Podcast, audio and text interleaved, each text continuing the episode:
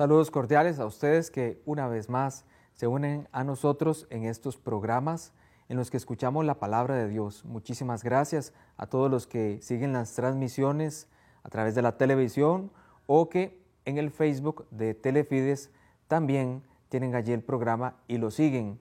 Muchas personas se acercan a nosotros para comentarnos que están ahí atentos al programa, así que para todos ustedes el saludo especial y muchísimas gracias por apoyar este programa que ante todo busca ser un espacio de evangelización.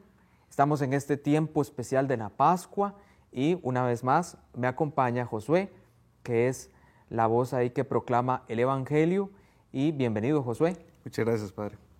Por eso, pues para hoy también escucharemos este Evangelio del Domingo in Albis o Domingo de la Divina Misericordia. Adelante con el Evangelio. Del Santo Evangelio según San Juan.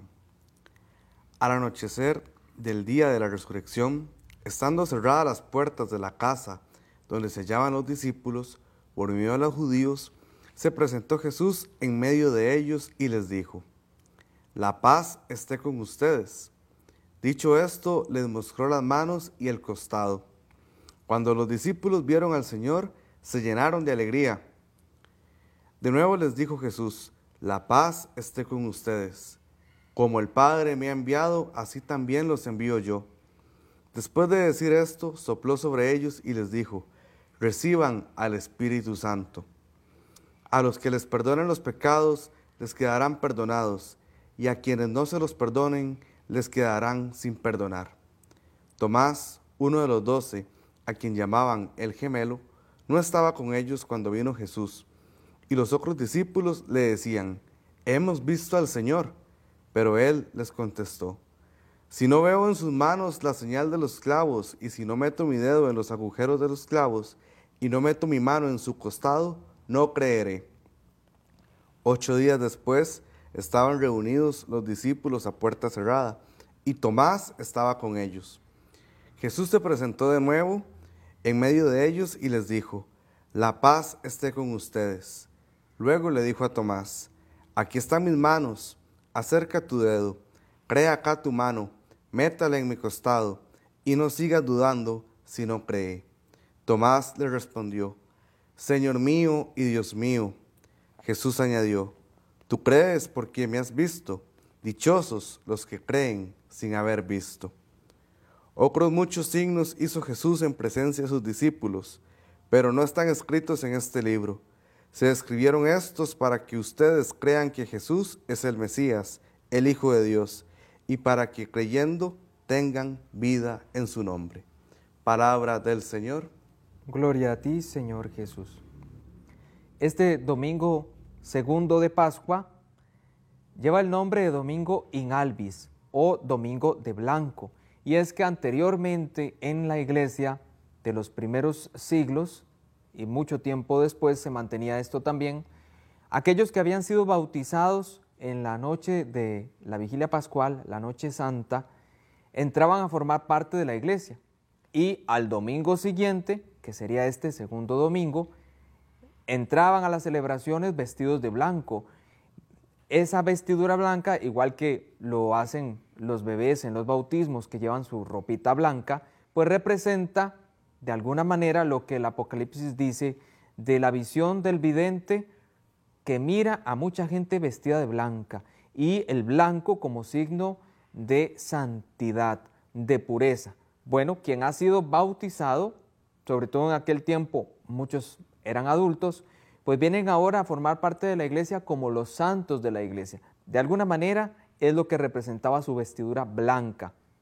También se conoce a este domingo como el Domingo de la Divina Misericordia, donde pues celebramos este atributo grande de Dios y justamente la Pascua es eso, es la misericordia que Dios ha tenido con la humanidad.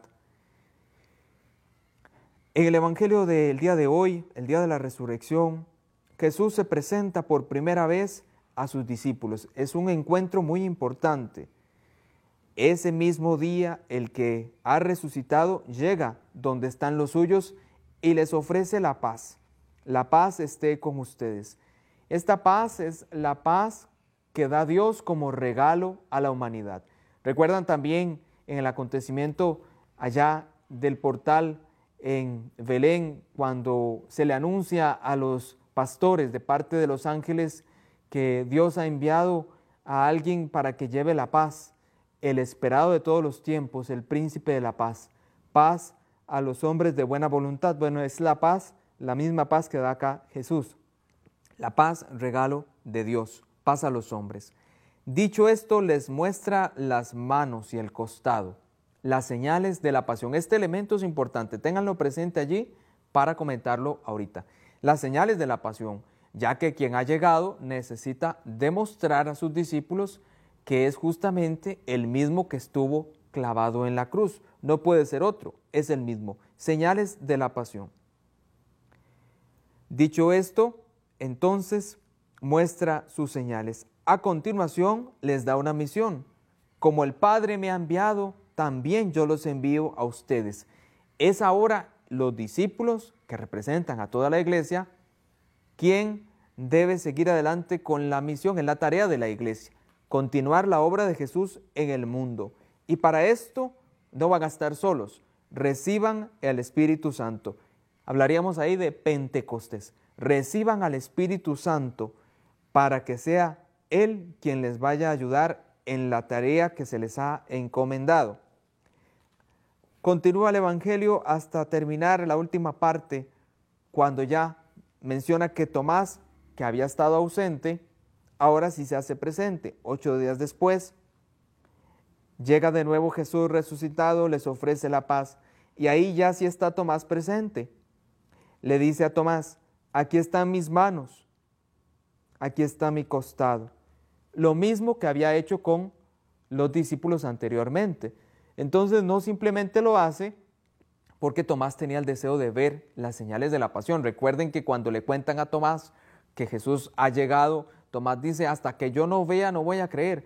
Bueno, ese deseo de ver no era solo de Tomás, también era de todos los demás. Había que ver las señales de la pasión.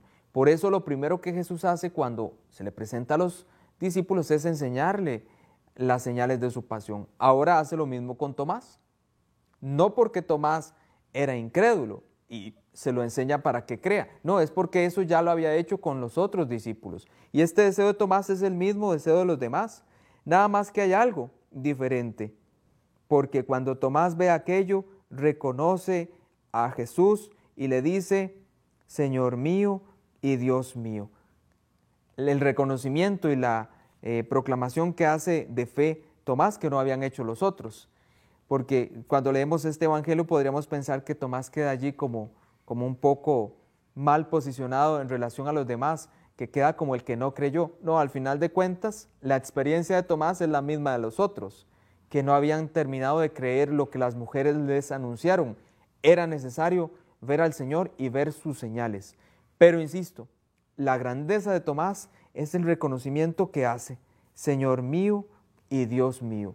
Reconocimiento que al menos el Evangelio no señala hicieron los otros. Este que ha resucitado no es solo uno que ha vuelto a la vida, como el caso de Lázaro que se había escuchado volvió a la vida. Este que ha resucitado es el Señor, es decir, es Dios entre nosotros. Que estén muy bien.